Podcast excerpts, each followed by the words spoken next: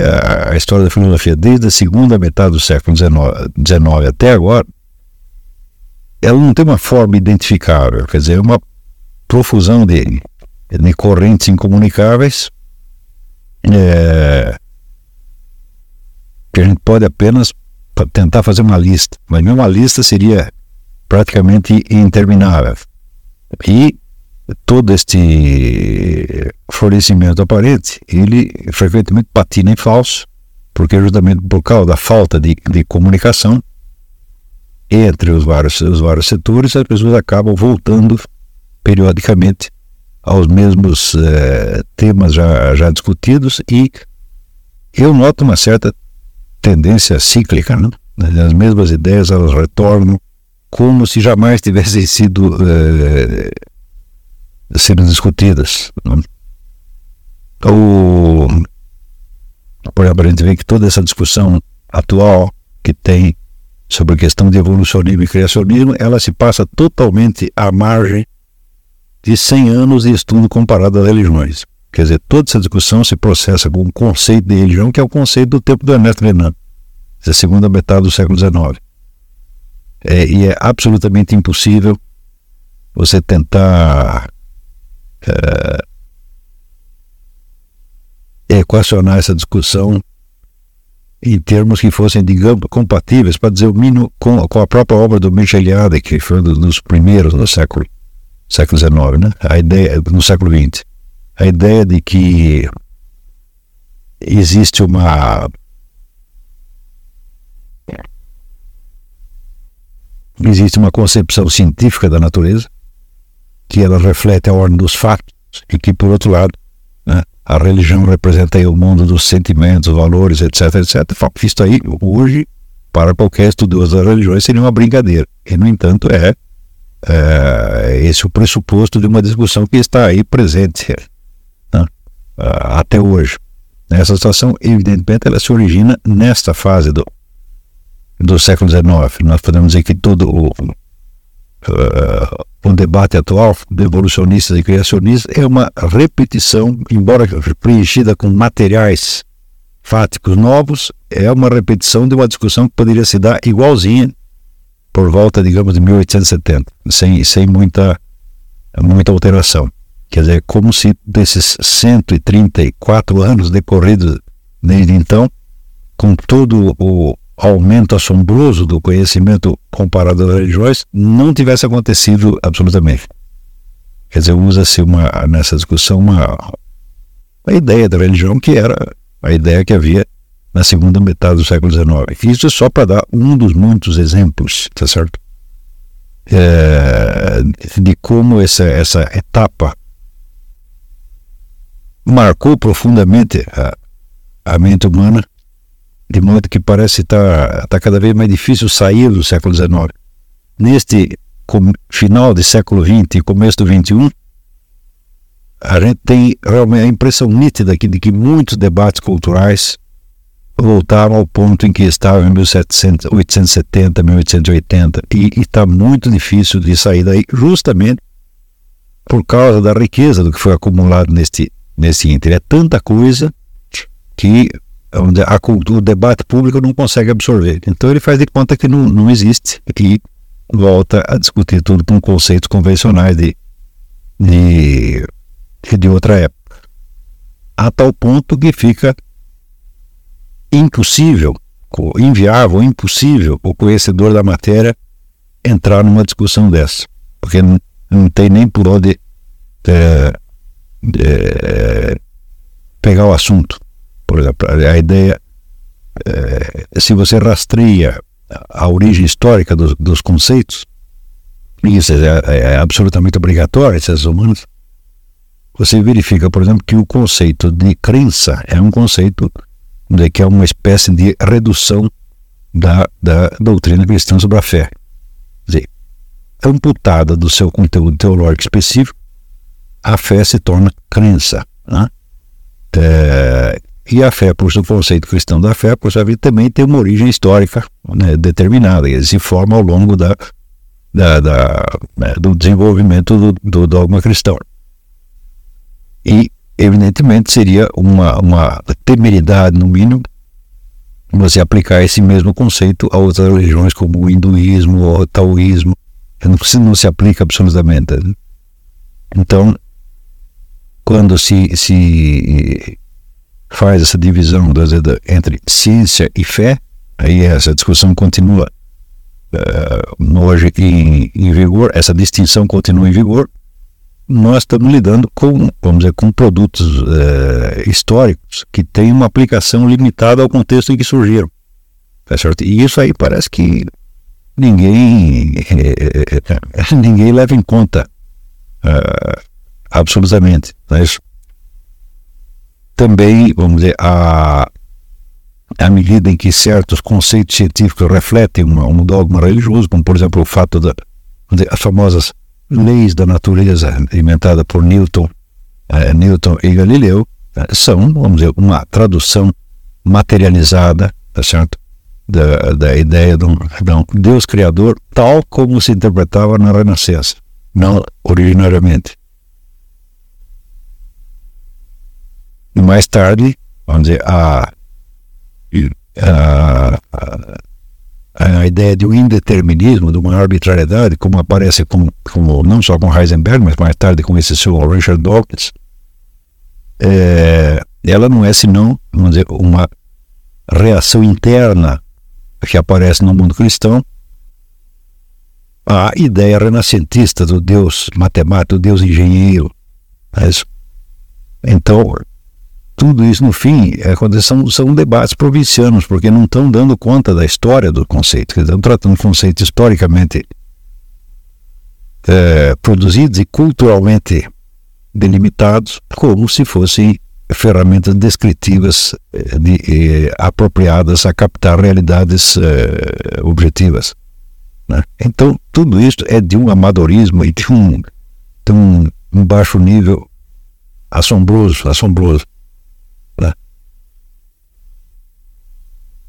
Este é mais ou menos a, a situação que nós vemos hoje, tá certo? Quando é, a gente vê nas, nas filosofias, entre aspas, mais recentes, como desse seu Peter Singer, que acha uma coisa extraordinariamente difícil distinguir entre um homem e uma lesma, mas é, a gente fica até consternado. Como é, como é que chegou nisso? A história da filosofia não explica como se chegou nisto. Porque é, depois da, da, da, primeira metade do século XX, que foi uma época de progresso extraordinário, no mínimo não era de se esperar que é, não era de se esperar esse anticlímax em que essas bobagens de Dawkins e Peter Singer etc, são levadas a sério por toda a cultura, né, em que Stephen Jay Gould parece um grande sábio, realmente não era para não era para chegar nisso, tá certo? E daí a dificuldade de contar a história da filosofia do século XX. Né?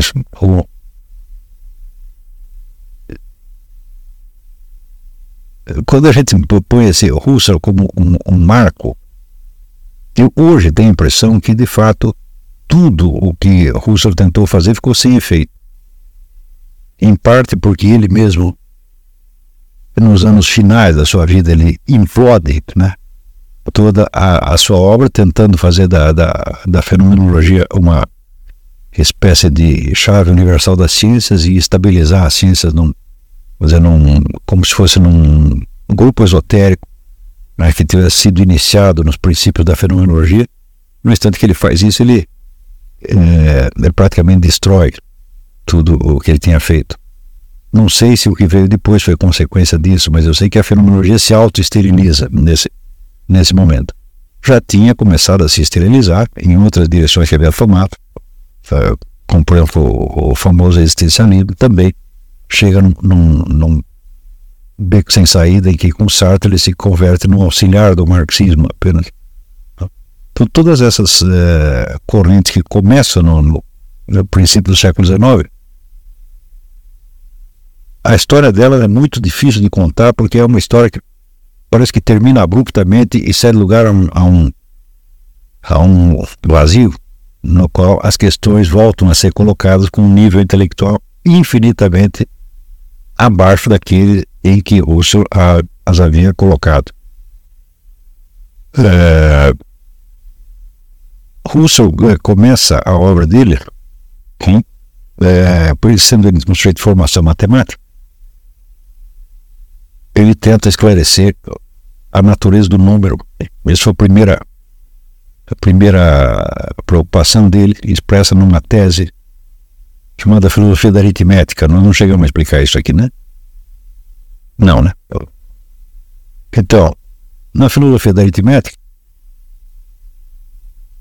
ele tentando explicar o que é um número, ele dá o seguinte exemplo: ele diz, se você entra numa sala e a sala está cheia de objetos, esses objetos podem estar associados entre si de muitas maneiras, tá certo? Pela sua, pelo seu tipo, gênero, por exemplo, objetos do mesmo tipo, por exemplo, cadeiras, etc. É, pela sua função, pela sua posição, é, pela sua cor, etc, etc.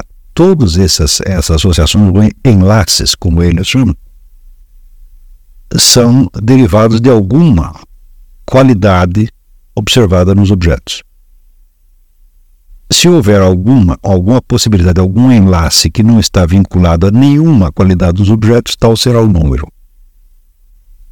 Quer dizer, quando você conta que tem 45 objetos, isso não depende absolutamente de nenhuma qualidade observada nos objetos. Tá certo? Então, o, o número seria uma forma de enlace tá certo? entre objetos, entre elementos, que não depende de maneira alguma de qualquer qualidade objetiva desses, desses elementos. Tá certo? Então, não podemos deixar de reconhecer que, sob certo aspecto, ele tem razão. Só que. É, ele tem, nesse período, uma correspondência com Gottlieb Frege, que é outro grande filósofo e matemático. E eu acho que, em função dessa correspondência, começa a aparecer uma dúvida na cabeça dele. E esta dúvida é o seguinte: ele tinha tentar definir o que é um número a partir de uma operação mental que nós fazemos para apreender o número. Tá certo? Então ele percebeu que ele, ele não havia dado de maneira alguma uma definição de número, mas tinha dado apenas um critério de reconhecimento através da operação psíquica. Quer dizer, número é aquilo que nós obtemos através desta operação psíquica de enlaçar vários entes, tá certo? independentemente das suas qualidades objetivas. Entendeu? E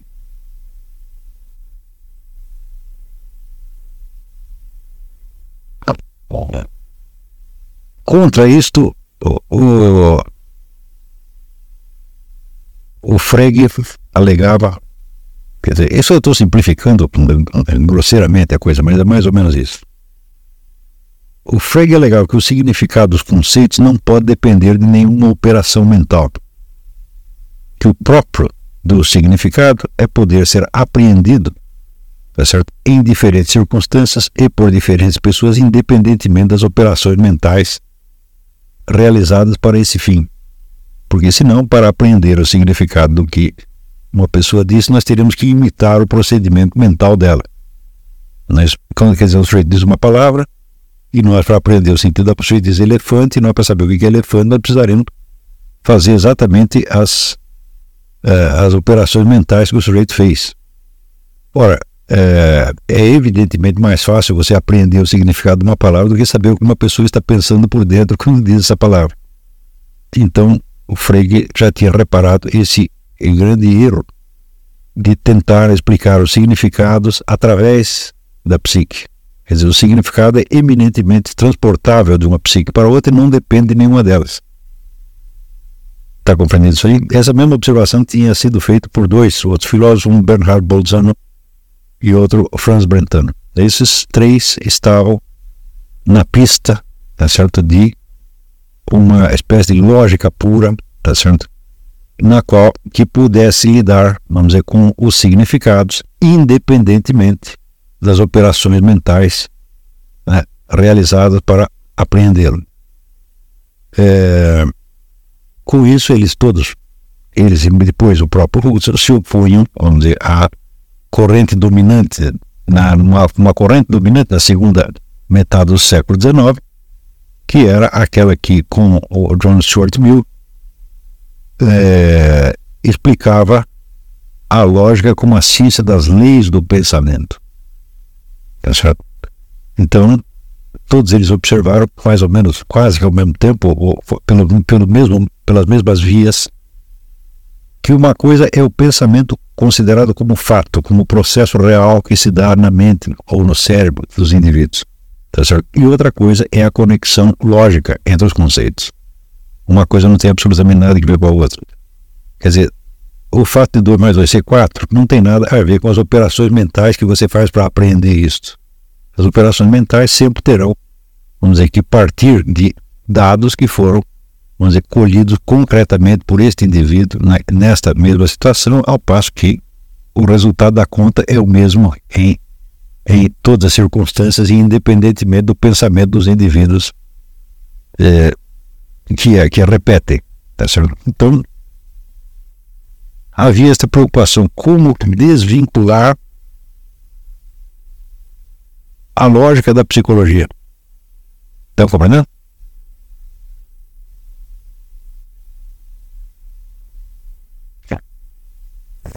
Então, todos esses trabalharam mais ou menos nesta, nesta mesma direção. O, o Frege tenta desenvolver isso puxando a lógica cada vez mais para o lado do simbolismo matemático. É uma, é uma possibilidade. Ao passo que Husserl se aprofunda mais na questão dizer, teórica tá certo? Do, do significado e na questão da natureza da lógica. É, e ele viu que não havia outra maneira de fazer isto senão você pegar esta hipótese psicologista, dessa identificação da lógica com psicologia e ir, vamos dizer, demolindo esta hipótese por todos os lados possíveis e imagináveis. É isso que ele faz na introdução das investigações lógicas, que é um livro, creio eu, que de 1910 ou 12, é, onde ele vai mostrando vários aspectos da impossibilidade do, do psicologismo. Né? Eu considero as investigações lógicas, a, introdução das investigações lógicas, tem umas 200 páginas mais ou menos, com a sua refutação do psicologismo, a mais perfeita refutação que alguém já fez de alguma coisa na história universal. Porque todas as hipóteses de, de, de o psicologismo estar certo, ele examina. Todas elas, e vai afastando uma por uma. Né? É assim exaustivamente. Como não sobra mais nada do psicologismo, sobra então é o conceito de significado que tenha sido desenvolvido por uh, Bolzano, Brentano e, e Frege. O significado então é compreendido vamos dizer, como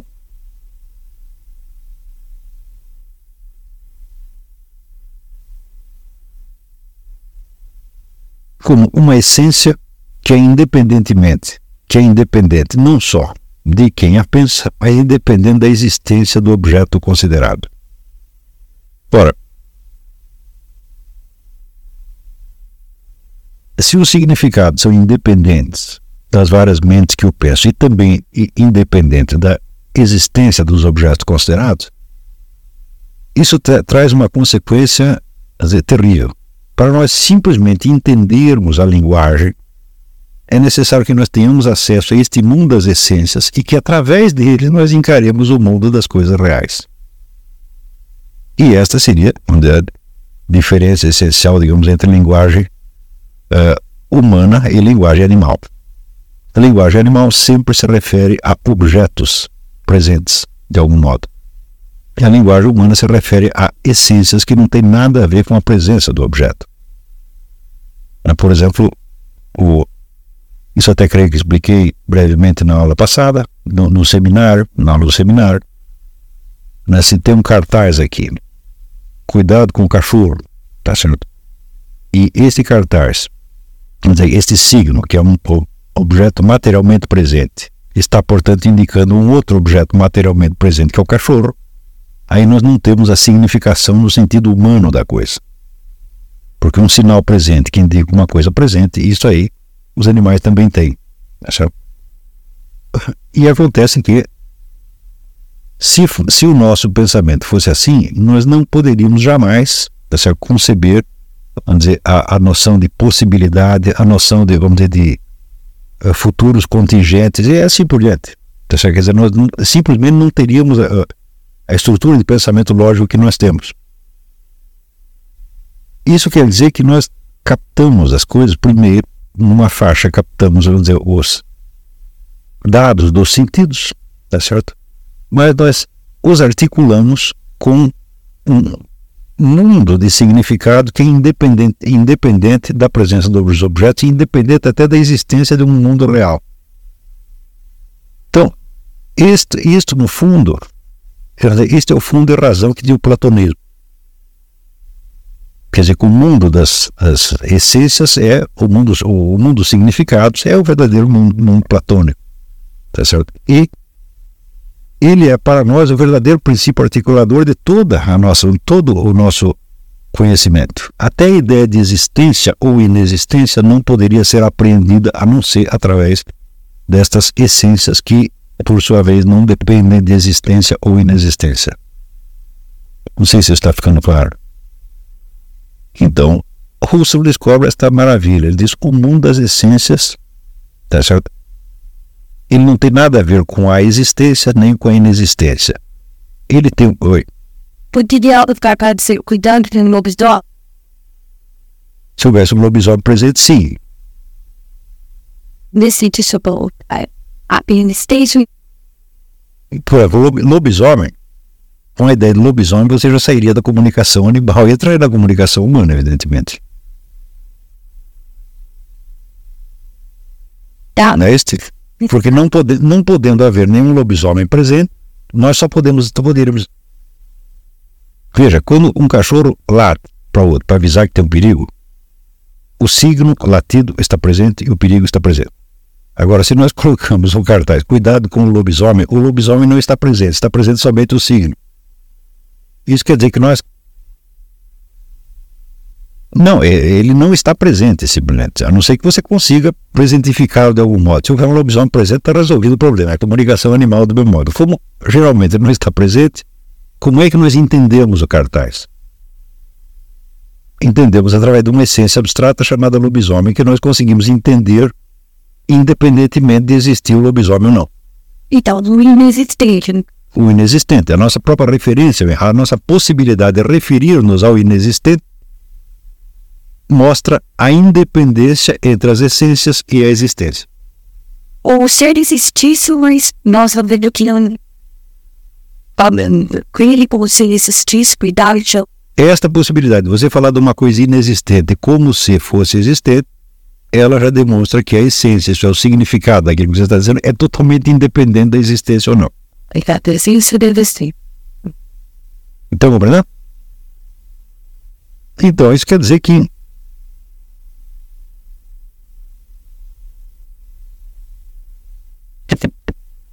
o mundo das essências ele não depende sequer da linguagem humana materialmente considerada.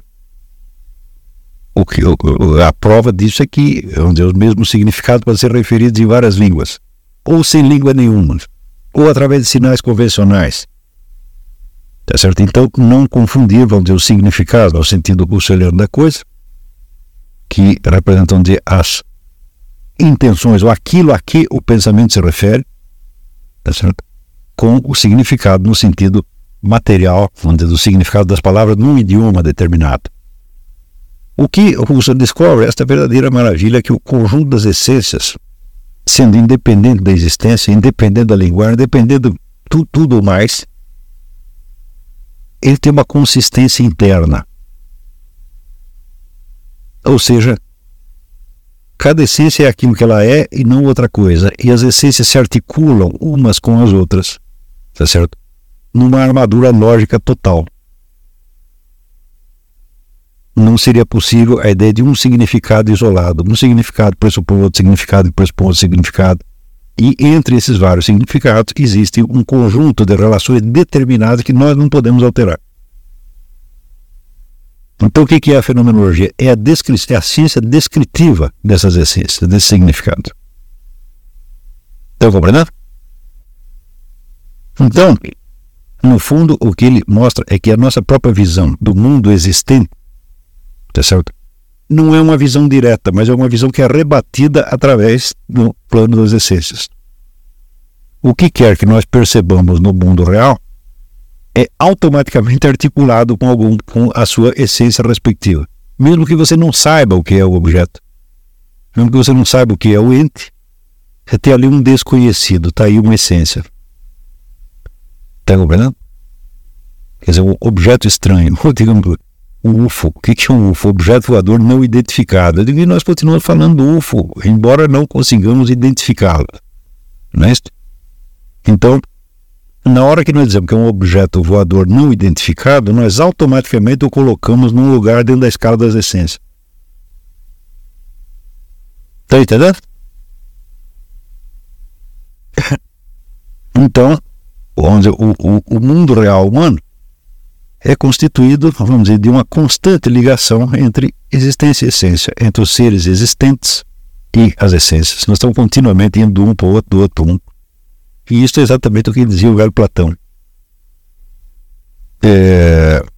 Então, o Russell dedica anos a fio à descrição das estruturas do, do mundo das essências. Tá certo? E, oi. No fim, coisa nova isso vai existir um das seis. Você não conseguiria pensá-la. Você só conseguiria percebê-la como animal. Mas para você pensá-la, para você refletir sobre ela, você está associando com outras essências automaticamente. Você está colocando dentro de uma articulação de essências, imediatamente. É, a, bom, às vezes a anamnese platônica seria o quê? Um, um retorno nesse mundo das essências, tá certo? Quando Platão coloca o mundo das essências como sendo um mundo independente do mundo sensível, ele tem toda razão nesse sentido. Só que ele não é um mundo existente. Ele não é nem existente e nem existente, e nem inexistente. É simplesmente os conceitos de existência e inexistência são também o quê? Outras essências. Está é. entendendo? Então, isso quer dizer que é possível você fazer uma, vamos dizer, através da análise dos atos reais de pensamento, você desvincula a essência desses atos. Você separa né, o que, que foi, vamos dizer, o processo do pensar do que, que é o significado da coisa pensada, o significado da essência pensada. Claro que não é só chegamos à essência através dos nossos processos reais de pensamento, sem sombra de dúvida. Tá certo? Porém, esse processo real de pensamento, ele se refere sempre a essências que não são produzidas por ele, que são independentes dele. Como, por exemplo, você fazer uma conta 2 mais 2 é 4. Tá certo? Ué, você perfaz um caminho psíquico cerebral mais ou menos é, identificável, concreto, tá certo? No entanto, ao fazer isso, você está estabelecendo o que? Uma relação entre duas, entre uma essência e, e uma outra, entre o 2 e o 4. E esta relação, por sua vez, não depende do seu pensamento absolutamente. Então, isso quer dizer, Russell percebe que a, o fundamento da lógica não pode ser procurado na psique humana, na consciência humana, tá certo? Mas na relação que se estabelece entre o pensar e o pensado. E essa relação ele chama intencionalidade. Intenso, vem, vem do, do latim entender, uma coisa que por dentro tende a uma outra. E daí a, a descoberta óbvia que ele faz, óbvia, mas genial, ele diz toda consciência é consciência de alguma coisa. Não existe consciência em si mesma. Quer dizer, toda consciência tem uma intenção e se refere a algo. Esse algo o que é? Uma essência. E toda consciência é consciência de uma essência, sempre. Entendeu? Sempre de um, vamos dizer, de um, de um objeto que pode ser considerado como existente ou como inexistente, mas como nos dois casos será uma, uma essência. Então é este mundo das essências que articula a nossa consciência. E a consciência não é nada mais do que uma espécie de uma direção da atenção voltada para isto ou para aquilo. Quer dizer, a consciência não é um ente. Não é um ente e também vamos dizer, não, é, não pode ser considerada uma função psíquica. Se você decompuser o ser humano em todas as suas funções psíquicas, você não vai encontrar uma chamada consciência, porque a consciência não é uma função, a consciência é apenas uma direção na qual o conjunto dessas, dessas funções se refere num certo momento, tá certo? As consequências disso para a filosofia são absolutamente monstruosas, mas infelizmente até hoje muito mal percebidas pelo conjunto da, da, da classe intelectual e até da classe científica.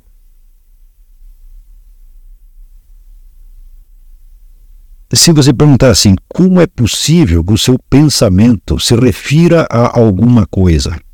O pensamento é uma função imanente que se dá dentro do organismo psicofísico humano. Hum? Faça você o que fizer, o seu pensamento não vai sair de dentro de você. O pensamento é sempre imanente. Quer dizer, o pensamento só se refere, vamos dizer, a é, estados interiores vivenciados por um organismo psicofísico. Tá certo? Ora, como é possível que esse pensamento dizer, se refira a entes reais? Você vê que através do, do mistério da intenção, o pensamento deixa de ser uma mera função, vamos dizer, imanente, e se transforma num posicionamento, de uma, relação que o ser humano estabelece com todo o universo das essências e com todo o universo existente. Ou seja, o pensamento deixa de ser aquele puro mecanismo interno imanente que é nos animais e se transforma em meio de conhecimento. Então, note que é, isto aí nos levanta até um outro um outro problema. Como é possível a percepção? Nós sabemos que nós temos percepções, tá certo? No entanto, se você pegar os animais, toda e qualquer percepção que um bichinho tenha se refere sempre e somente a coisas que o afetam imediatamente. Mas, quando nós percebemos alguma coisa como real, ou como existente, ou como inexistente, nós estamos transcendendo infinitamente vamos dizer, o que se passa dentro de nós, o nosso processo imanente, estamos dizendo algo a respeito da própria coisa.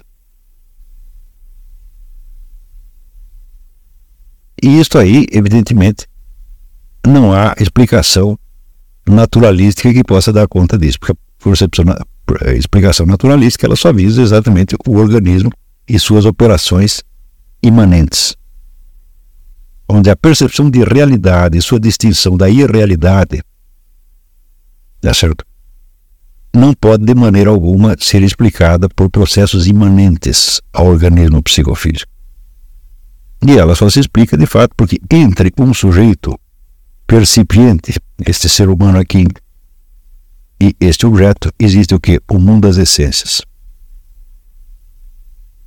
É na hora que o sujeito conecta com o objeto através do mundo das essências, é que ele percebe se uma coisa é real ou irreal, possível, impossível, etc, etc. Quer dizer, perceber as coisas como reais e não apenas como estados nossos, tá certo? Só é possível através do mundo das essências. E não adianta querer é, reduzir o mundo das essências às linguagens fisicamente existentes, porque já estava provado antecipadamente que esse mundo significado não depende das linguagens de maneira alguma. Tá certo? Oi. O linguagem recebe o mundo como real, não. Como o processo malignoso. Claro. Quer dizer, só percebe aquilo que o afeta. Percebeu no mundo das para através desse mundo. Bom, como percebemos no mundo das ciências é outro problema. Hum? Tá certo? Essa é uma segunda, segunda questão que nós podemos levantar depois. Mas isto por enquanto, trata de você ver que existe uma rede de essências, tá certo? Todas elas articuladas entre si, tá certo? Numa rede, a rede praticamente ilimitada, que são significados possíveis, totalmente independente de nós. Mas é, articulada, vamos dizer, pelas leis da lógica mesmo. O que, que é a lógica? É o conjunto das relações entre essências. Hã? Isso quer dizer que nós percebemos o mundo através da lógica. Da lógica considerada o sentido russeliano da coisa. Quer dizer, com a estrutura total do universo das essências. É.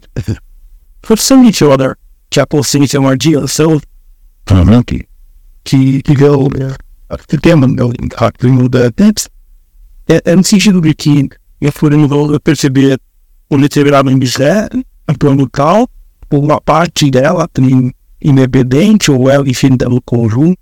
eu não entendi a sua pergunta. Eu posso pensar, por exemplo, essa mesa, ao falar, tem um, ao completo, né, uma mesa, tem ali, da, da, da, parte dela, ou a gaveta em si mesma, independente do conjunto, ou ela foi parte da que na hora que você falou gaveta e mesa, tá certo? Você já articulou um objeto com várias essências. E você fez isso quase que imediatamente.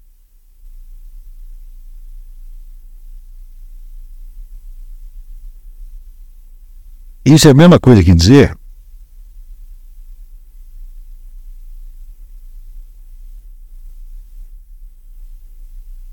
que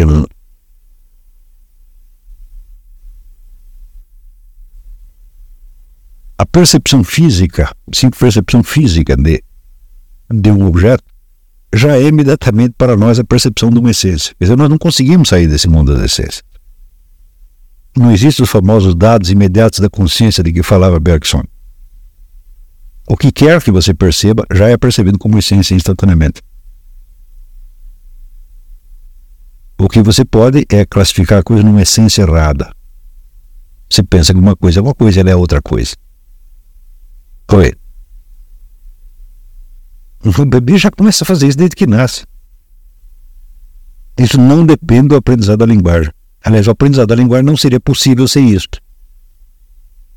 Se você, por exemplo, quando você vai ensinar ao garoto as conjugações verbais, articular as frases, como é que ele consegue aprender isso?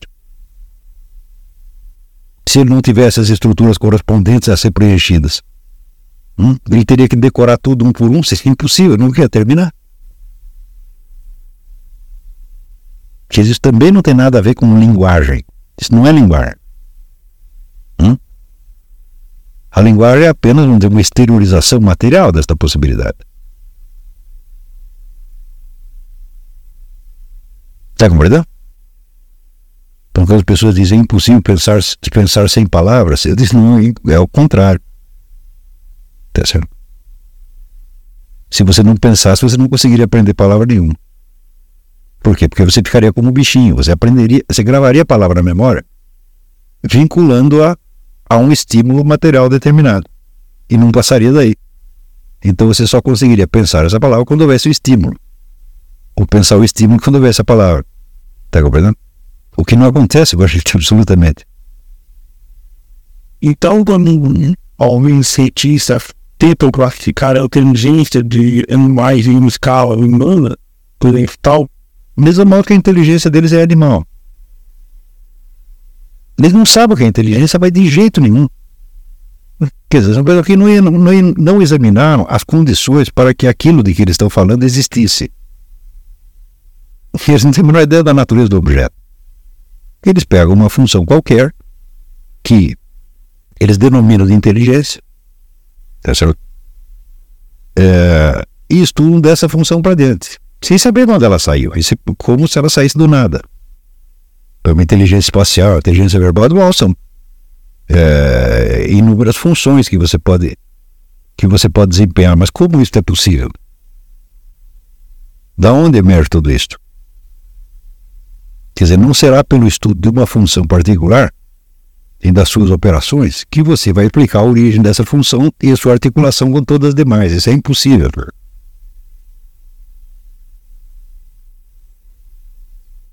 É correto dizer também que ao unir as pessoas têm melhor acesso às essências Não, nós podemos apenas, vamos dizer, ter uma, uma, uma atenção reflexiva maior voltada para isso. Tudo depende de quanta atenção você presta.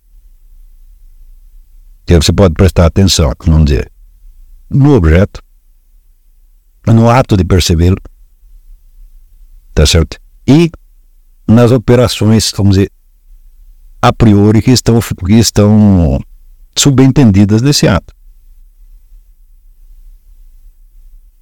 E você pode, inclusive, prestar atenção nesse mesmo conjunto como eu estou fazendo agora. Estou falando do conjunto. Tudo depende de onde você fica a sua atenção. Estão compreendendo? Portanto, as famosas diferenças de inteligência não tem nada a ver, nada a ver com isso, mas nada, nada, nada. Não podem ser afetadas no mais mínimo que seja. Quer dizer, as diferenças de inteligência são diferenças naturalísticas, tá certo? É, que podem até ser, ser medidas, mas que se dão dentro exatamente da mesma função. Tudo isso é inteligência humana. A inteligência humana é a mesma. Que ela se manifeste mais ou menos do seu fulano, do seu fulano, a quantidade com que ela se manifesta aqui ou ali não vai alterar o que ela é. E quando os camaradas pensam que estão estudando inteligência, não, não estão estudando inteligência de maneira alguma. Estão estudando apenas o exercício de determinadas funções por determinados indivíduos.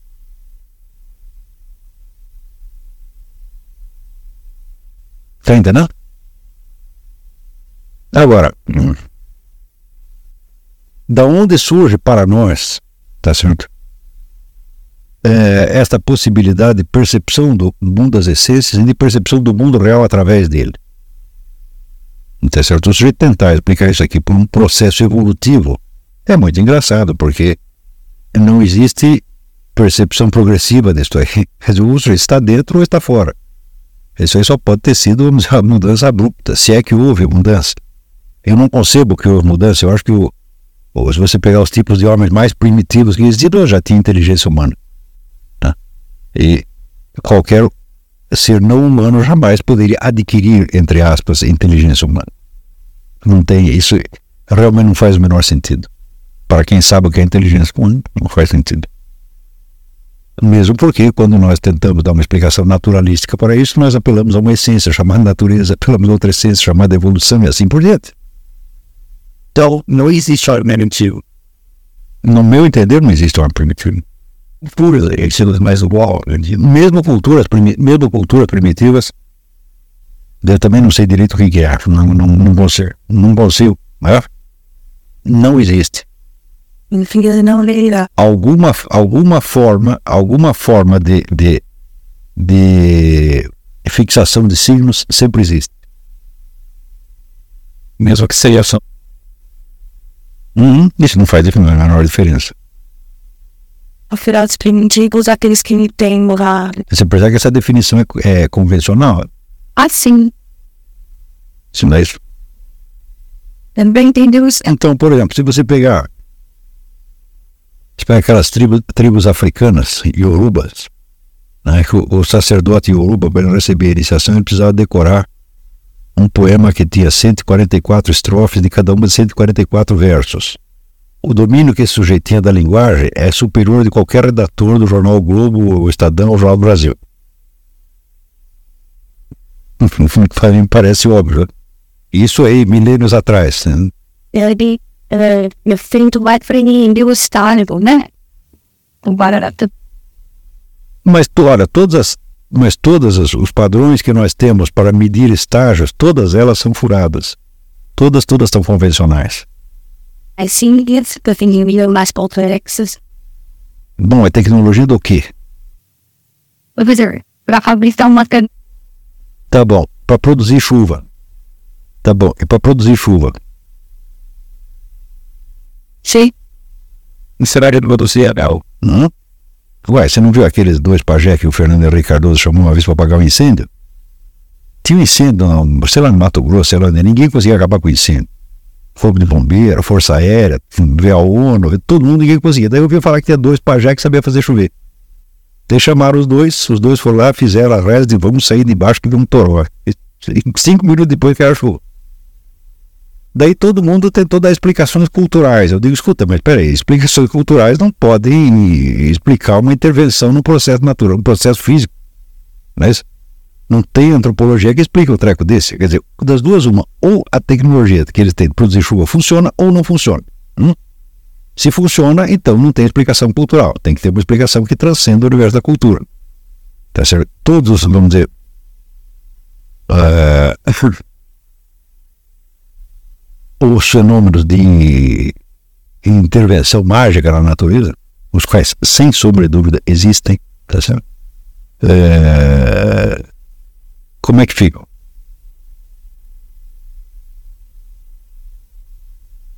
Que seria uma, uma, uma tolice assim, descomunal imaginar que culturas inteiras, tá certo? Viveram de história da carochinha e sobreviveram miraculosa, miraculosamente. Ela não acredita. Isso é que seria a história da carochinha. Quer dizer, se os caras sobreviveram é porque eles sabiam como sobreviver, tá certo? E se, dentro do conjunto da cultura deles, eles tinham instrumentos para lidar com a situação, esses instrumentos de algum modo deveriam funcionar. Não é isso? Agora, imaginar que só foi no século XIX, que nós, século XVIII ou XIX, que nós despertamos para a realidade, que antes vivíamos num sonho, e que tudo deu certo miraculosamente, bom, isso seria, vamos dizer, um milagre ainda maior. Foi desse livro, né? O evolucionismo, o evolucionismo é a maior estupidez que já passou pela cabeça de um ser humano.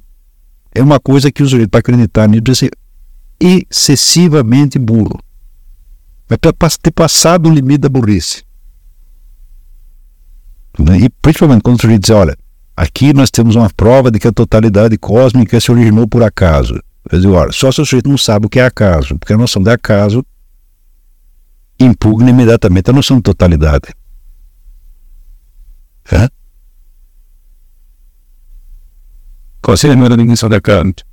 Ué, se você tem um indeterminado total, não há totalidade, meu Deus do céu. Hã? Totalidade significa forma finita. Hã? E se a forma finita, é evidente que não pode ser indeterminada. Se o senhor não sabe disso, é assim, tem que voltar para o primário. Está compreendendo? Agora, o sujeito disser, olha, aqui eu estudei as espécies animais e descobri que todas elas né, eh, se originaram por acaso. Por, e foi apenas a influência do meio que fez com que eles fossem assim assados. Eu digo, bom, e a influência do meio também se formou por acaso? Hum? Ah, não, foi determinada por condições, sei lá, do sistema solar. E o sistema solar também se montou por acaso. Se você recuar, recuar, recuar, recuar, recuar, recuar até o primeiro acaso, então o primeiro acaso foi uma molécula qualquer que juntou com outra molécula qualquer e produziu um efeito. Se as moléculas se juntaram e produziram este efeito, é porque, vamos dizer, elas tinham a composição necessária para isso. Essa composição se expressa numa fórmula matemática. Essa fórmula matemática era, tinha que ser válida antes de que as moléculas se encontrassem, porque senão, quando elas se encontrassem, não ia acontecer nada.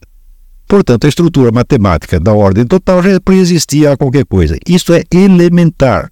Qualquer pessoa que não perceba isso está desqualificada para abrir a boca sobre qualquer assunto científico ou filosófico. Você está entendendo? Isso é, quer discutir com evolução de é dois minutos.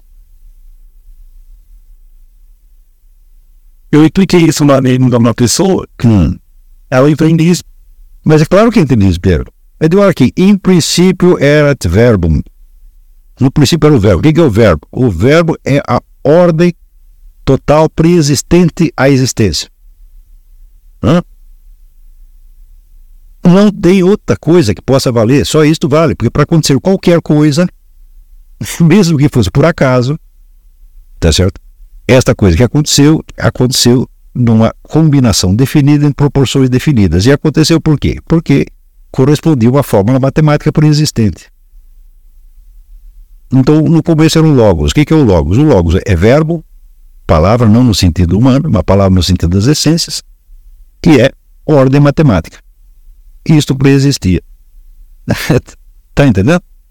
Agora dizer que o sujeito vai estudando uh, fóssil de jacaré, ele vai desmentir isso. Eu digo, para pensar isso, assim, assim tá, é, tá, olha, sinceramente, o, o evolucionista para mim tá, às vezes, abaixo de bicho. Porque não chega, ele começa uma frase, quando ele chega no fim da frase, ele já não entende o começo. Ou seja, a totalidade foi formada por acaso. Ah, é? Quer dizer, quando você fala totalidade, você já esqueceu o que é acaso. então, palavra no sentido das essências pode ser considerado que não dá para pensar sem palavras.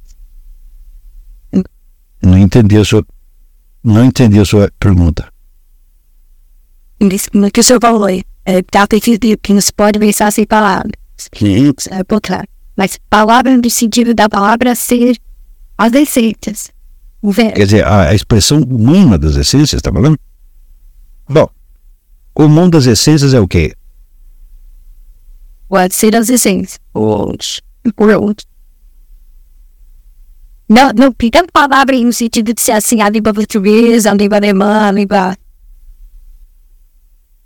Que eu continuo ainda não entendendo. Porque você falou, tem pessoas que dizem que não dá para pensar sem palavras. É. É, outra, não dá para você aprender palavras sem você pensar. É.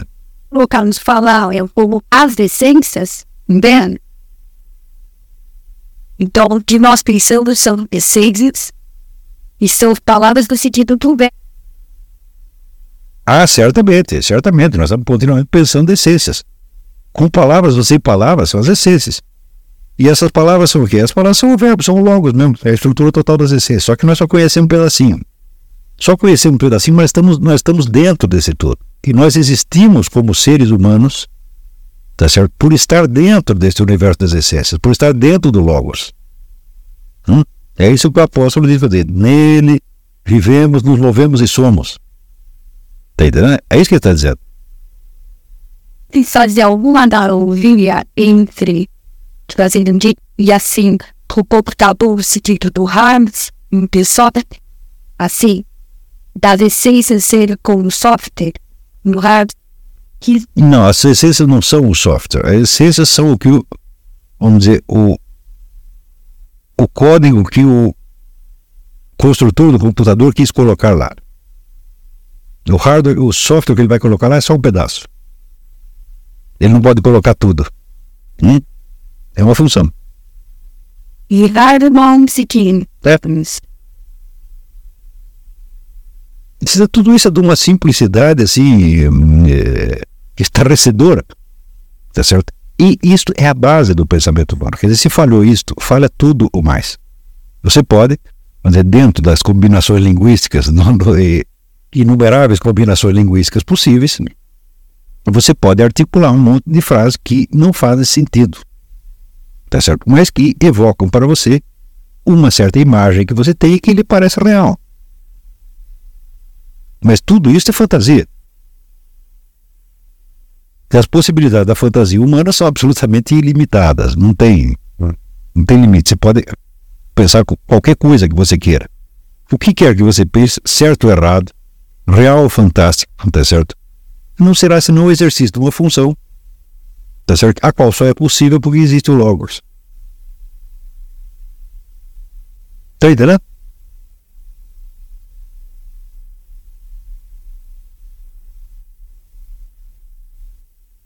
Quando você ativiza o próprio conceito de sociedade ou cultura primitiva, a, a Ela é primitiva sobre certos aspectos e altissimamente desenvolvida sobre outros, a nossa também.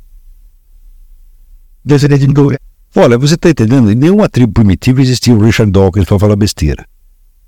E se um sujeito aparecesse falando isso, provavelmente o matariam. Tá entendendo? Porque dizer, olha, isso é uma confusão tão enorme que você está montando, nós não vamos, sabendo que está tudo errado, não vamos conseguir desmentir, então nós vamos acabar com você logo. né? Cala a boca, burro. Isso é feitiçaria. Tá certo? Os índios do Xingu, quando eles descobrem que tem alguém falando dizendo feitiçaria, eles olha, mata primeiro, pergunta depois. Por quê? Porque esses caras vão criar uma confusão enorme, nós não vamos poder, com os nossos parcos instrumentos linguísticos, desmontar a confusão depois que ela tiver entrado na cabeça de todo mundo. Então suprime o sujeito, entendeu? Então o senhor Dawkins devia ser posto na camisa de força, isolado e ficar pregando dentro do hospício que nem o doutor Mabuse. É isso que devia valer.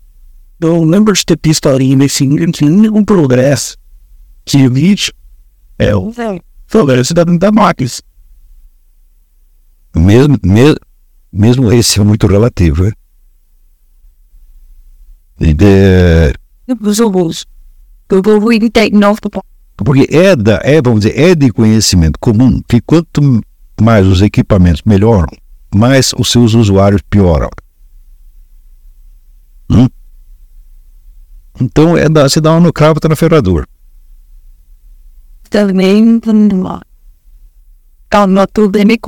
também. Então, os, riscos são, os riscos são ilimitados. Você lia qualquer bula de remédio, hã? E você veja que o, o risco de você submeter a qualquer tratamento médico que seja é enorme. É praticamente ilimitado. Entendeu? Então, vamos dizer, a, a, ilusão de controle que a certa elite científica tem sobre as coisas é totalmente furada. Na verdade, os caras estão absolutamente desesperados, aterrorizados, né? e não estão entendendo coisa nenhuma. Como nós também não estamos. Por quê? O destino do mundo depende que nós o compreendamos. Só, só o que depende do que, de, que a gente compreende, é do, do, do nossa compreensão, é uma parte do nosso destino. A parte pequenininha do nosso destino depende do que a gente sabe. Essa distinção de progresso não pode de que é, a máquina melhor do que fala fora do óbvio da escola, que simplesmente ela misturando vai colocar. Essa é a única coisa que na tão longa da história pode ser antecipada. A complexidade mas como, como complexificação, na hora que nós inventamos computador, nós reduzimos tudo a uma linguagem binária que é a mais simples que existe. Você não pode dizer que foi nem complexidade, nem complexificação e nem simplificação. Com essas duas coisas são duas, apenas duas maneiras de olhar, são os dois aspectos que estão lá. Inseparáveis, quer dizer, também tem uma tensão entre o simples e o complexo. Né? Essa tensão já estava na natureza primitiva, tudo é assim. Do mesmo modo como o negócio de determinismo e livre-arbítrio. Eu digo, isso não tem, não tem solução, por quê? Porque isso aí são aspectos humanos que você projeta sobre as coisas. Está certo? Tentando descrever uma coisa que transcende infinitamente os, seus, os conceitos que você está usando. Olha, outro seria uma essência específica de Holanda. Uh, a essência é uma distinção, né? Você é o atributo do leia. É a forma. Não, quando você, quando você produz a expressão verbal da essência, supondo que você uh, o tenha feito corretamente, ela jamais vai se superpor a uma outra, porque senão seria a outra. A essência consiste num mundo de distinções, consiste na armadura total do universo da possibilidade. Não, não, a Gestalt, ao contrário, Gestalt é apenas uma maneira, vamos dizer, uma função humana que reflete isto. Quer dizer, não tem. Veja, faça você o que fizer, você não vai achar um conceito transcendente ao Logos. Você não vai chegar nisso. Não tem. Este é o último conceito que tem. Quer dizer, que é da ordem interna da possibilidade universal. É o último primeiro, a tanto faz. Hum? É o alfa e o ômega. Não passa disso aí, porque isto é a realidade. Se você quiser sair disso, bom, então você tem que sair da realidade e inventar um outro mundo, que nem o Richard Dawkins. O Darwin, o Karl Marx, o Hegel, ou qualquer outro desses idiotas. Ah, que são pessoas que só fazem mal para a humanidade. São demônios, né, no sentido do, do Dostoiévski. São pessoas que querem impor ao universo a sua própria ordem. São pequenos deuses. Agora, se a gente pegar, por exemplo, essa ideia do Logos, diz, bom, a ordem interna da possibilidade universal, ela determinará, é claro que ela determina o todo, mas acontece que as possibilidades desse todo são ilimitadas. Então você não conseguirá traçar o limite certo entre o determinismo e o indeterminismo, porque os dois elementos estarão sempre presentes, porque eles fazem parte do Logos, o qual é ao mesmo tempo necessidade e liberdade criativa. Mas se você pegar a fórmula matemática da primeira combinação de moléculas, hum, bom, ela por sua vez determina quando essas moléculas vão se encontrar. Ou se elas vão se encontrar. Não, para isso você precisa de uma outra fórmula que se articula com essa, uma fórmula de, de enlace temporal que se articula com essa. Não é isso? Ah, seria mais. Onde vai acontecer isso? Bom, daí precisa uma terceira fórmula. Então você precisa de um número ilimitado dessas fórmulas para você explicar por que aconteceu a primeira coisa. Como o número é ilimitado, deu certo então, você não pode dizer que está determinado, mas também você não pode dizer que está indeterminado. Porque indeterminismo. Indeterminismo são apenas aspectos tensionais que existem dentro do próprio logos. É, quando Aristóteles fala assim, o, o animal racional, o homem, Sim, são então duas essências. Animal e racional são duas essências. Ele perguntando assim, ele, em cada objeto, o atributo fundamental dele definiria, se se aproximaria. Sim, mas não confunda a essência com a definição humana. A definição humana é apenas uma tentativa, tá certo, de expressar uma essência. Algumas das existentes. É, algumas das existentes. Então, o fato, o fato elementar é o seguinte: se as coisas não pudessem acontecer, não aconteceriam. Hum? Não é isso? Para que elas pudessem acontecer, é necessário que a fórmula da sua possibilidade existisse desde sempre, porque se a fórmula da possibilidade estivesse excluída, elas seriam impossíveis e jamais aconteceriam. Então, a, o conjunto das fórmulas da possibilidade universal, o que, que é? É o Logos. Agora, você dizer que esse conjunto da possibilidade universal é ininteligente, é? Mas, bom, se ele fosse ininteligente, você também seria ininteligente. Porque não existiria a possibilidade da inteligência dentro dele. Hum? Existe um ser, um, um ser inteligente no universo? Hum? Existe. Então a possibilidade da inteligência está contida na possibilidade inicial. Hum? Está entendendo? Agora, acontece que a maior parte das pessoas que estão envolvidas nesse tipo de debate são pessoas de muito baixo nível de, de percepção e de consciência. Então, eles percebem apenas, vamos dizer, o, aquela faixa de realidade que eles estão acostumados a olhar. E acham que aquilo lá é o todo, e com aquilo eles vão explicar o todo. Isso é uma bobagem para subir num, num, raciocínio de possibilidade universal, falar, imagina se são capazes disso. Por exemplo, o sujeito achar que, vamos dizer, se, ah, se der tempo suficiente à natureza, ela transformará os peixes em répteis. Os répteis, uns escolherão ser pássaros, outros escolherão ser mamíferos, tá certo? E daí vai sair o seu Richard Dawkins. Se der tempo suficiente à natureza, né, ela, é, ela fará isso, tá certo? E bom, se você pegar, não digo todos os casos ao mesmo tempo, mas um único. Eu digo para ela ter feito isso com um único, tá certo? Quanto tempo precisaria? Hum, para você fazer a primeira banana. Teoria. Hum? Não digo um peixe, que é um bicho complexo demais, mas uma banana. Hum? As influências ambientais fariam a banana. Mas como as influências ambientais fariam a banana se a fórmula que dá origem à banana já não estivesse nessas condições ambientais? Hum? Se o esquema banana não estivesse determinado tá, pelas condições ambientais, não haveria banana alguma. Está entendendo? Ou seja, a sessão de tempo foi não, não sei. Na verdade, o fato de ter dado o esquema sabe because as condições interferem. Esse é o. Você diz que a banana se formou por acaso. E, a totalidade das conjunções de acasos tá certo? estavam totalmente fora da possibilidade universal, totalmente desorganizadas na possibilidade universal, não? Não por acaso, mas pessoas vão limitantes. E a probabilidade. E as leis da probabilidade de onde saem? Hum? Mas é evidente que tem que haver. Sim. E esse determinismo será, se, quando você recua, recua, recua, você sempre chega no quê?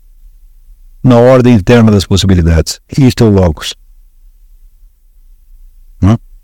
E todas as possibilidades estavam contidas dentro dele. E não estavam contidas anarquicamente, porque seria vamos dizer, a, a, a própria negação do, do sistema das proporções. Nenhuma proporção matemática pode existir sozinha. Hum? Você está entendendo? Só pode existir uma proporção entre 2 e 4 porque existe uma outra entre 1 e 2 e outra entre 4 e 8 e assim por diante. É? Quer dizer que o esquema total da possibilidade já estava dado, ele não pode ser desorganizado de maneira alguma, ele é muito determinado em todos os seus detalhes, havendo possibilidade de combinações ilimitadas dentro dele. Mas quanto mais matemática isso está falando. Hã? Quanto mais matemática isso está falando, dos fontes das homens, é de verdade pode estar. Não, era matemática como lógica. As leis, as leis da aritmética elementar tá são as leis da lógica. Hum? Foi para os padres, mas eu acho as peças de não, mas também, também essa é, vamos dizer, a maneira humana de você ter acesso a essas coisas. Tá certo? Mas você percebe facilmente que 2 mais 2 dá 4 não depende de você ter aprendido aritmética alimentar, né? Quer dizer, o conjunto da possibilidade universal não é indefinido. Ele tem limites rígidos, tá certo? Em relação à impossibilidade. Tá entendendo? Agora, se disser, ah, não tem, então acabou a ciência. Então não vem me falar de ciência. Se não há diferença entre o possível e o impossível, acabou a ciência na mesma hora. Hum? Ou se você falar que todas as medições, todas as medidas das coisas são meramente arbitrárias, então todas as fórmulas químicas são arbitrárias, a estrutura do átomo é arbitrária, a estrutura das partículas subatômicas é arbitrária, é tudo arbitrário, então você está falando do quê? Hein? Você percebe que para que um processo natural complexo como a vida terrestre tivesse formado tudo ao acaso, seria necessário que todo o resto para trás tivesse formado ao acaso também.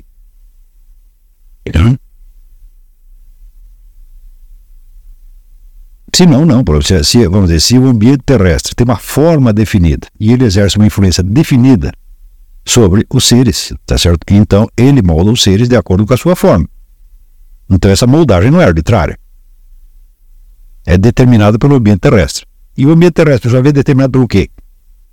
Pela posição dele no sistema solar e assim por diante, é? Então, em algum ponto vai ter que terminar esta brincadeira. Nesse? Alguém teórico não brinca comigo a questão de e se a questão de universidade fosse outra? Claro, você pode, isso pode, você pode, mas isso aí é mais velho do que dá para frente, quer dizer, não. No hinduísmo, esse universo aqui esse é o colar de contas de Shiva. É? Este universo inteiro é só uma conta do colar de Shiva. Existem outros inumeráveis universos possíveis. É? Daí você pega todos os universos possíveis, soma todos eles, tá? E você vai chegar, vamos dizer, na ordem inicial. A ordem que determina a possibilidade dos universos. Tem uma lei assim: o universo que é impossível não acontecerá. Hum? Esse é o Leibniz, os possíveis e os impossíveis. Tem coisas que são possíveis, outras que são impossíveis. Tem coisas que são possíveis, tá certo? mas não ao lado de outras possíveis. Se você realiza esta possibilidade, você excluiu aquela. Então, quer dizer, essa armadura metafísica do universo, tá certo? ela é absolutamente imbatível, ela está pressuposta na própria noção de ciência. Agora, se houve processos internos que foram determinados pela casualidade, você só pode dizer que eles foram determinados pela casualidade num certo plano. Essa causalidade está assentada numa necessidade no outro plano. Hum? E essa, a passar de plano a plano, você tem todo um jogo de necessidade e indeterminismo, que é, onde a própria, é isso é a própria estrutura do mundo real. Portanto, você dizer tudo foi formado por acaso é não dizer nada, isso é a bola de sabão, é, é um flatus vossos, está entendendo? Agora, eu pergunto, se a gente vê a chegada daquela primor de análise com o Husserl, como é que nós terminamos assim? Tá Alguma coisa aconteceu. E aconteceu simplesmente que o conjunto das conquistas da primeira metade do século XX era grande demais e não pôde ser transmitido às gerações seguintes. E daí se introduz onde uma série de, de, de, de, de monstrinhos tá certo? culturais, né? como por exemplo tudo a ideia de que tudo aquilo que, vamos dizer, as ciências, entendido no sentido naturalístico do termo, é, não pode provar que existe deve ser considerado inexistente. Ora, a, a, ciência não pode provar a existência do Sr. Richard Dawkins de jeito, de jeito nenhum. Não tem nenhuma maneira de você provar que ele é ele mesmo. Hum? Também é, a diferença entre um homem e um não homem. Essa é uma coisa que qualquer criança sabe. Tá certo? Mas que se você partir do princípio de que todo este conhecimento pré-científico humano, que está fundado no senso da possibilidade universal, está fundado no conhecimento da, da, da, da, da ordem das essências, é inválido e que uma determinada ciência inventada num dia tal, pelo seu fulano de tal, passa a ser juiz de tudo isso, ah, bom, então aí, meu filho, aí vira bagunça mesmo, tá entendendo? É absolutamente impossível que um conhecimento inventado numa certa data, tá certo, possa ser juiz daquilo que é a possibilidade de todo e qualquer conhecimento. Isso também é outra estupidez fora do comum. Então o sujeito, olha, nós não sabemos distinguir aqui entre um homem e um chimpanzé. Eu digo, olha, você não sabe, mas o chimpanzé sabe.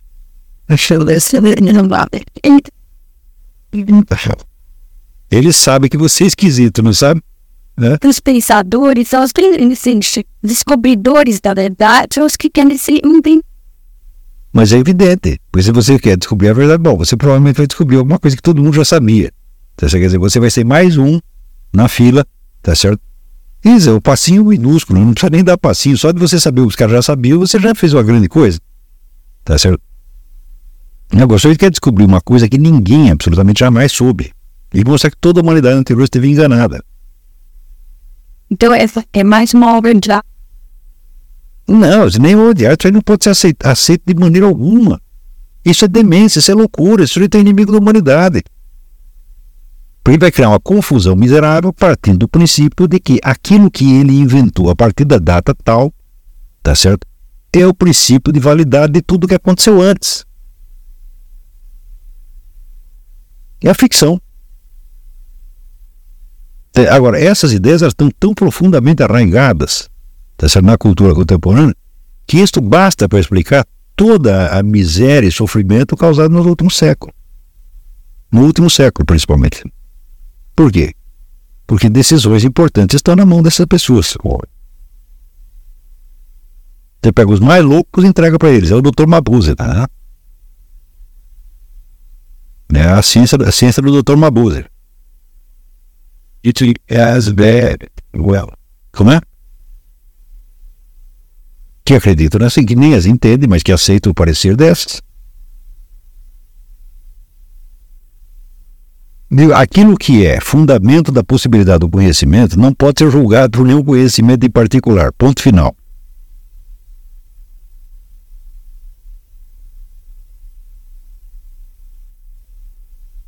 Agora, você imagina, por exemplo, este fundo constituído, vamos dizer, pelo conhecimento existencial que todo ser humano tem e que é isso que faz dele um ser humano. Dessa armadura universal da, poss da possibilidade, todo ser humano tem e é por isso que ele é humano. Se ele não tivesse, ele só conseguiria pensar como bichinho. Tá certo?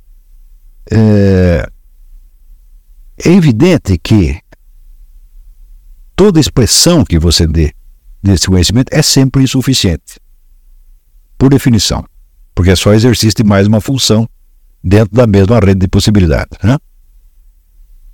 O que nós chamamos ciência não é senão uma função a mais, que serve para você, partindo vamos dizer, deste conhecimento pré-científico, você aprimorar certos pedacinhos.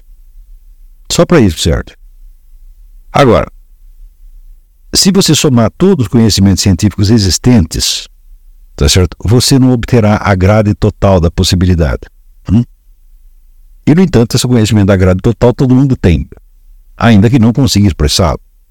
Ele tem, porque senão não conseguiria nem falar, nem fazer ciência, nem coisa nenhuma.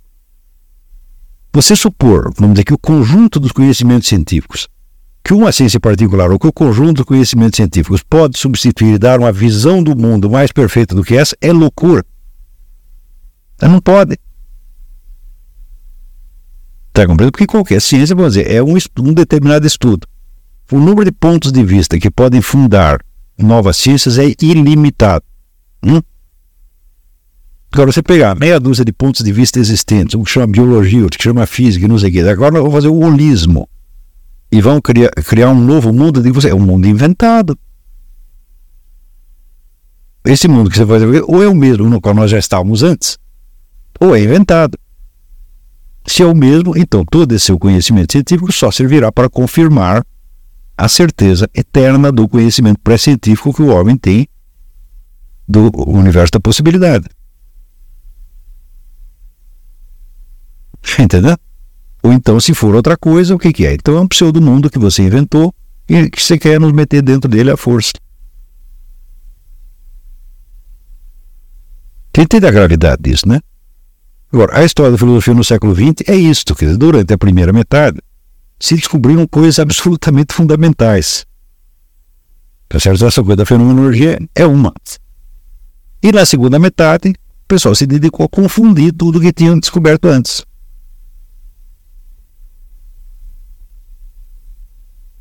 Quer dizer, as únicas, eh, vamos dizer, as investigações filosóficas que mantêm o nível.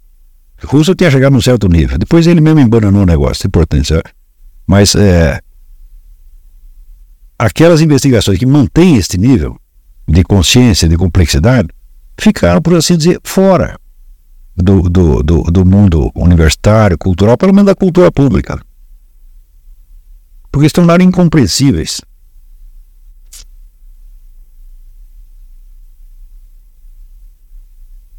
e se tornaram incompreensíveis principalmente porque, vamos dizer, a, a maior parte dos seres pensantes, estudiosos, universitários, etc., eles não aguentam a contradição, eles não aguentam a tensão.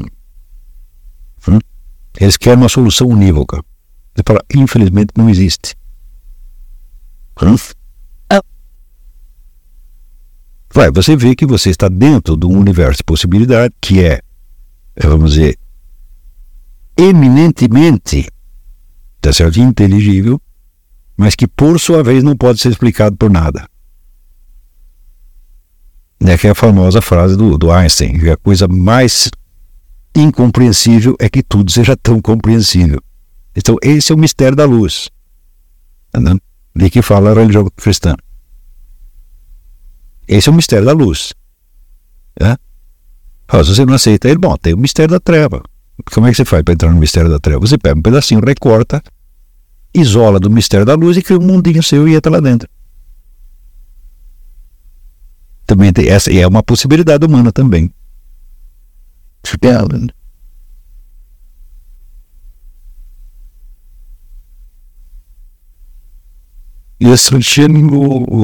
o homem é mais inteligente que sempre sai da dele.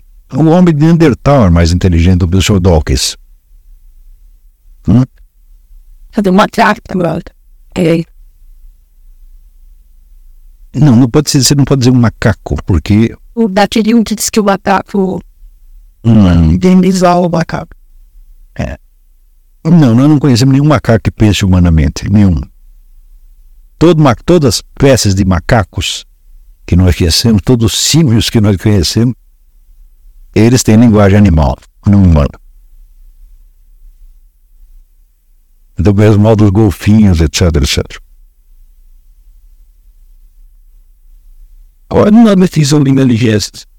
Bastante bem inteligência. Capacidade de conhecer a verdade. Isso é inteligência. Agora, inteligência é uma coisa. Inteligência, o produto da inteligência é conhecimento. Agora, existe o pensamento, existe a imaginação, existe a memória. Né? Todas são, são funções.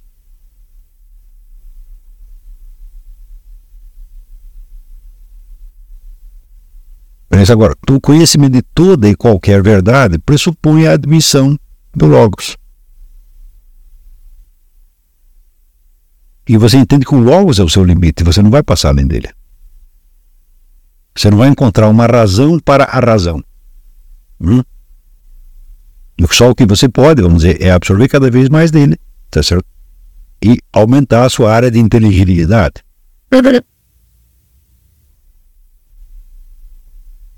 Agora, tem pessoas que ficam profundamente revoltadas quanto a isso. Elas não querem estar dentro da inteligibilidade, querem que a inteligência esteja dentro delas. A inteligência ou conhecimento esteja dentro delas. Como se ela fosse o, o, o, o criador do conjunto. Quer dizer, tá, não há mais, vamos dizer, uma, uma um mistério de onipotência que traz em si a inteligibilidade. Existe a onipotência no seu fulano de tal que rejeita aquela onipotência e quer criar uma outra. O bom mais que as pessoas, porque ele acende a atenção. Bom, eu não sei o que quer dizer homem comum, porque o homem comum também é uma criação da sociedade moderna. Nunca existiram homens, nunca existiram homens comuns, a não ser a partir do século XIX. Não sei se você percebe isso, tá? Que não é pensado por ofício, né? Mas, é, mas olha, só a partir do momento que existiram pensadores por ofício, isto, isto é, a profissão universitária consolidada, etc., é que pode, pode, pode haver outras pessoas que não são isto. Veja, a noção de homem comum é uma noção sociológica criada pela modernidade para definir os caras que não são intelectuais. Homem comum não é uma realidade, está entendendo? É uma invenção sociológica. Assim como é um negócio do capítulo inesquecível do René Guénon sobre a vida cotidiana. Falou, nunca existiu vida cotidiana, só passou a existir a partir da hora em que veio o sistema industrial moderno, criou o horário de trabalho, os meses de férias, fim de semana, né, a semana inglesa, etc, etc. Daí passa a ver né, a, a vida cotidiana e os momentos de lazer, tá certo? Uma distinção que era totalmente desconhecida durante todo o restante da história humana. Antes. Então, essa, veja, essas ideias são criadas a partir de um certo momento para expressar a autocompreensão que uma sociedade tem de si mesma, elas devem ser examinadas como discurso do agente, não como, como conceitos científicos. Está compreendendo? O conceito científico nasce da depuração crítica do discurso do agente.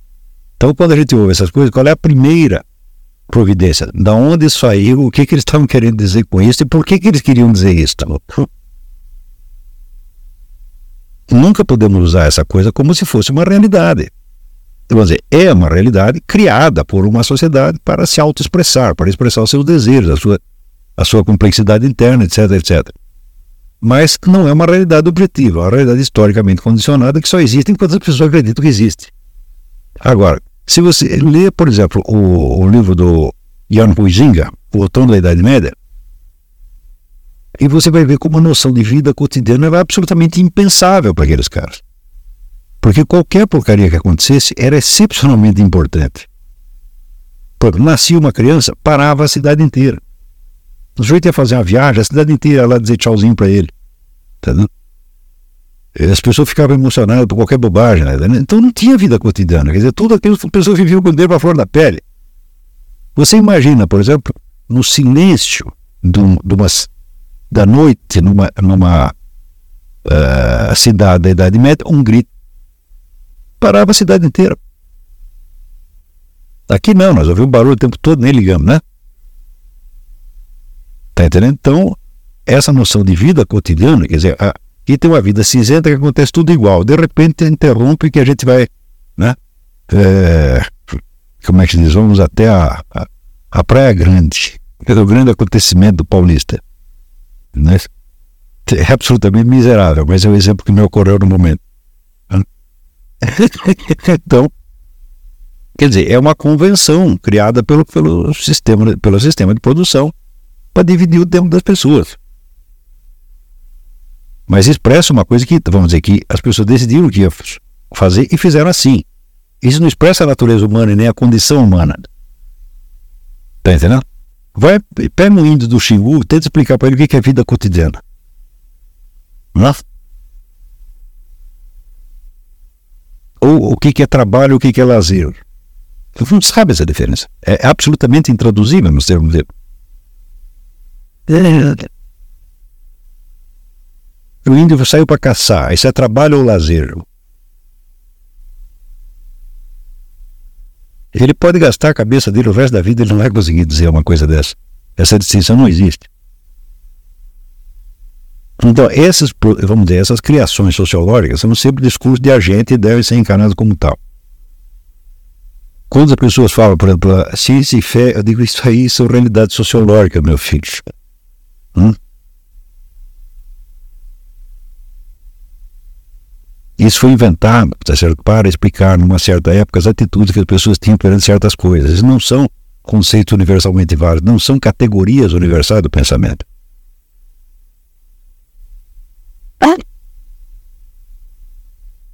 Basta você comparar até o significado intencional das palavras, tá certo? É, ciência e fé, você vê que elas não se colocam no mesmo plano. Porque ciência, teoricamente, é aquilo que você sabe, não é isso? E fé é aquilo que você acredita. E naquilo que você sabe, você não acredita? E daquilo que você acredita, você não sabe nada? Ora, pô, então você vê que são é, como essas é, palavras são como papéis que você, papéis sociais que você vai desempenhar, não corresponde, não são categorias de pensamento válidas. São discursos de agentes, são autoexpressões de grupos sociais. Esse é o princípio número um da ciência política. Uma coisa é o discurso teórico que nós estamos fazendo, e outra coisa é o discurso do agente. O discurso do agente visa a produzir certos efeitos, visa agir sobre outras pessoas. O discurso teórico visa aumentar a inteligibilidade do conjunto. Portanto, noções como ciência e fé aumenta a inteligibilidade, não, só cria mais confusão. Pô. Então vamos esquecer essa coisa, não é? Isso não existe. Por razão e fé também.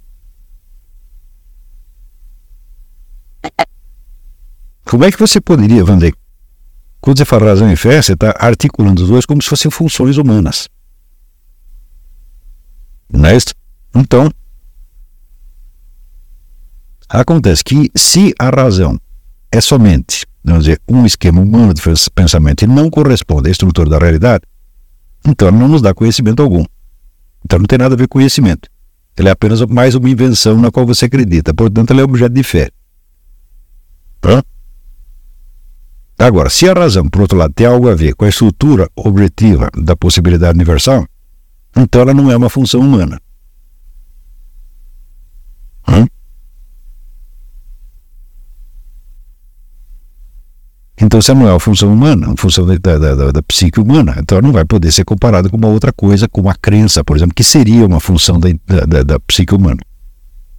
Isso, esse debate está tudo mal arrumado, isso é tudo uma confusão, isso é tudo é blá blá blá, tá Isso só, só serve para manter a indústria da, a indústria livreira, a, indústria de comunicação, programa de televisão, dar emprego para vagabundos, então só serve para isso. Não tem nada a ver com o mundo do conhecimento mesmo, né?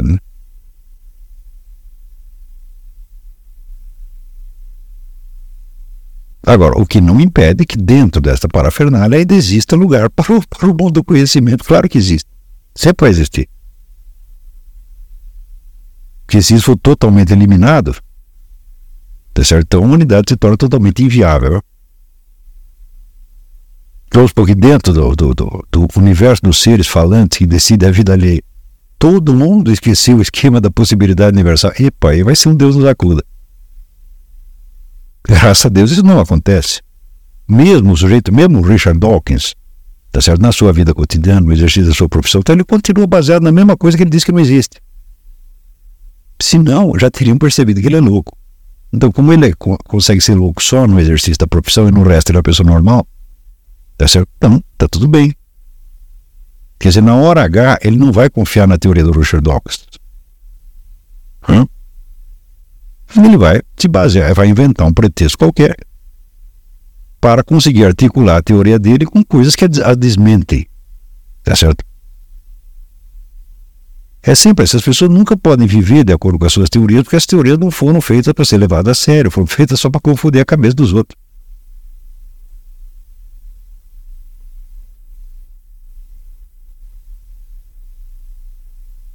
Você pode haver uma tarefa mais ociosa do que o sujeito tentar provar que tudo aconteceu por acaso? É. Meu filho, se tudo aconteceu por acaso, qual é a possibilidade da prova?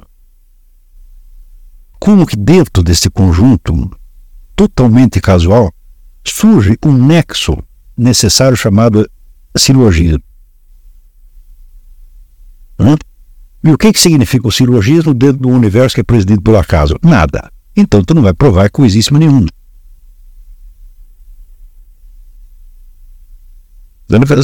Para muitas pessoas que leram Teoria da Evolução entenderam imediatamente que aquilo não dizia nada. O próprio Karl Popper, que é um sujeito que não, eu não considero muito inteligente, mas ele percebeu imediatamente, ah, a Teoria da Evolução, ela diz que aqueles animais que mais se reproduzem são os que mais se reproduzem.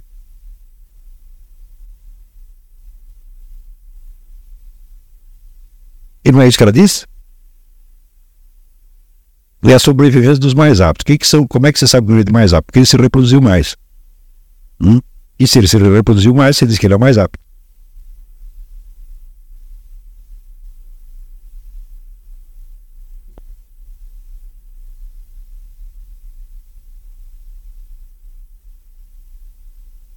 Se você aplicar isso aos seres humanos, tá certo? É, então, você verá que as pessoas que têm mais filhos são as mais aptas. Os que têm mais filhos no mundo são sempre os mais pobres e miseráveis, portanto, esses são os mais aptos.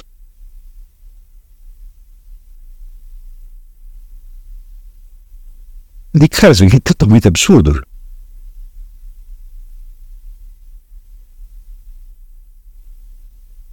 Né? E se os gafanhotos se reproduzirem indefinidamente, eles acabam com tudo e eles mesmo morrem.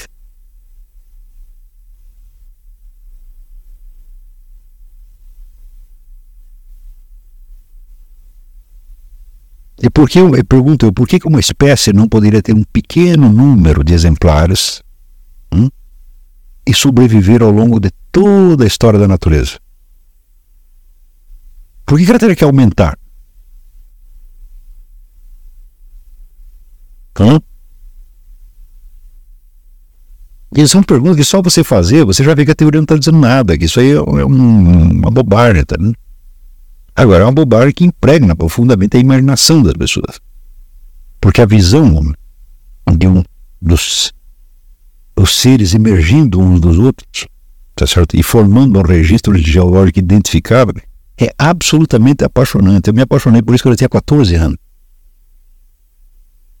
Eu li tudo é negócio de paleontologia, é fazer desenho de esqueleto de dinossauro, essa coisa tudo. É, é absolutamente apaixonante. É lindo. Só que assim, nós não sabemos se foi assim.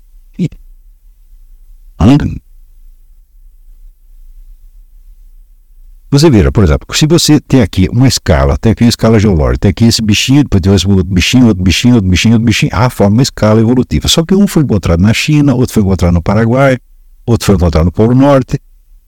Como é que você explica? Bom, então precisamos de uma segunda teoria para encaixar. Então é a teoria de que todos os continentes eram só, daí eles se desmembravam. Nós sabemos, mas também não sabemos.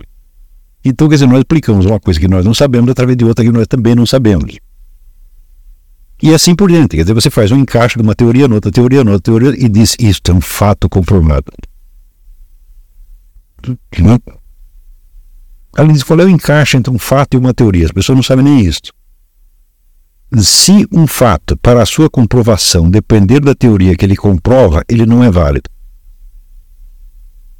Hum? É fácil entender isso, né? Todas as provas da teoria da evolução são assim, todas elas. Você pega um fatinho aqui, diz qual é a lógica interna desse sistema. Ah, a lógica é a evolução, ele evoluiu. Então, isto prova a teoria da evolução. Você não tem um, uma série que por si mesma, tá certo? Independentemente da hipótese evolutiva, né, mostra uma evolução. Você sempre tem que apelar à teoria da evolução para complementar o fato, e o fato para completar a teoria da evolução. É? Esse tipo de raciocínio, vamos dizer, é legítimo apenas a título heurístico, é para, para como é que se diz, para fazer você ter ideias, mas não serve para provar coisa nenhuma.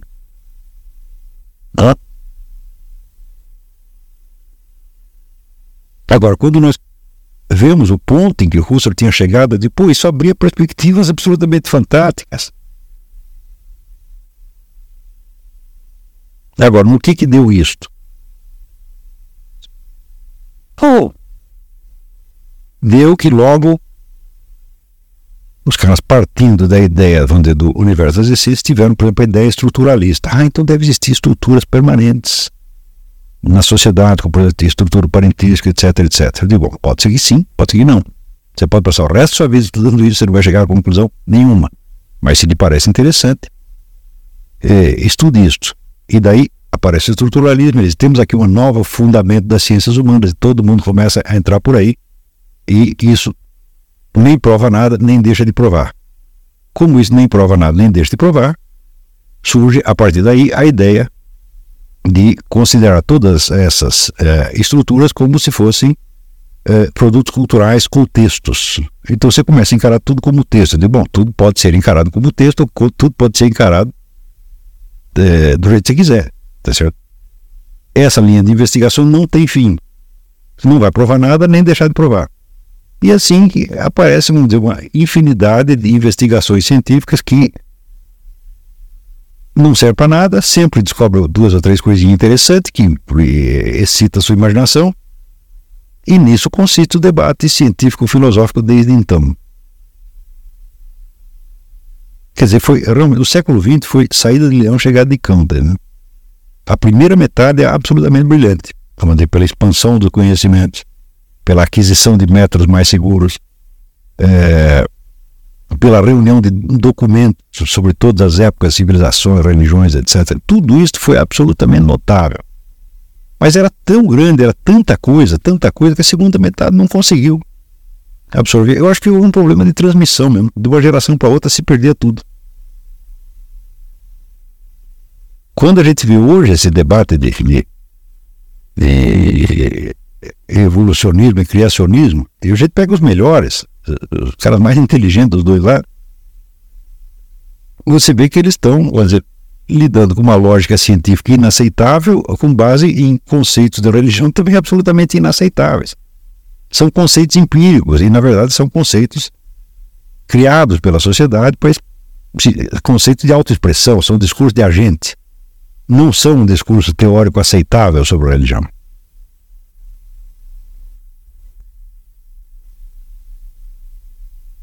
O Hegel fala né, que os religiosos esqueceram o que é. E o surgista nesse dela Mas nem isso, nem isso. Quer dizer, o conceito de lógica científica que o pessoal tem é absolutamente primário. Quer dizer, o máximo que eles chegam é o método do Popper.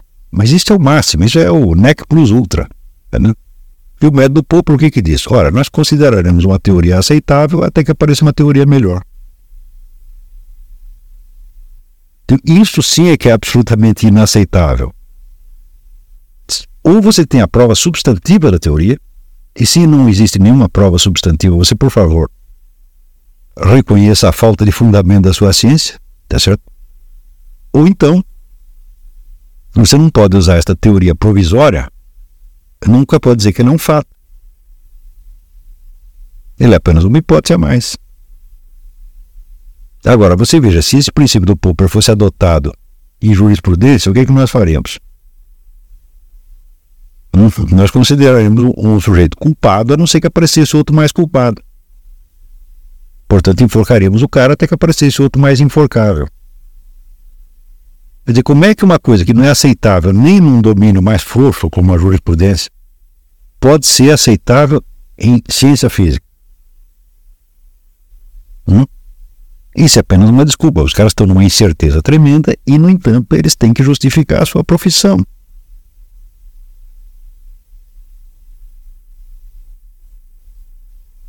Então se apegam, desesperada, se apegam desesperadamente a essas, essas desculpas farrafadas, enquanto outros né, dá gozo da cara desses, fazendo seu relativismo total. Né? Chega o tal do Paul, Paul Feyerabend e desculhamba totalmente com com a ciência, aparece aí os, os uh, Fritjof of Capra uh, fazendo uh, tal, tal, da física, etc. Então, eles, olha, os caras merecem isso, tá entendendo? Quer dizer, a confusão geral em que virou o mundo das ciências foi inteiramente merecendo. Por um só motivo. É aquele negócio que dizia o russo, as ciências perderam o fundamento da sua cientificidade, porra. Elas não sabem mais porque são ciências. Então elas se apegam, vamos dizer, a um a um protocolo metodológico criado no século XIX, tá certo? E que é dizer, apenas uma expressão, uma função muito limitada da razão humana, e querem julgar tudo por aquilo. Como não conseguem, daí aparece o relativista, aparece o Michel Foucault, dizendo, não, tudo isso aí são epistemes que se sucedem arbitrariamente no, no curso do tempo. Né? Quer dizer, são, são esquemas cognitivos que são trocados arbitrariamente que você acredita neles. Fala, é, não é, não é exatamente assim, mas que a classe científica merece ouvir isso, merece.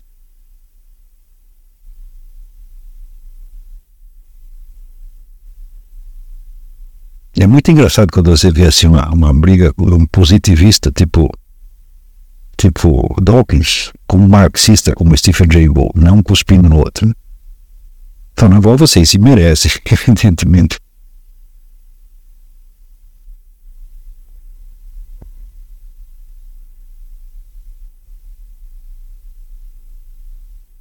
Agora, é, é, contar o processo coisa, como uma coisa foi acontecendo, eu não sou capaz de fazer isso.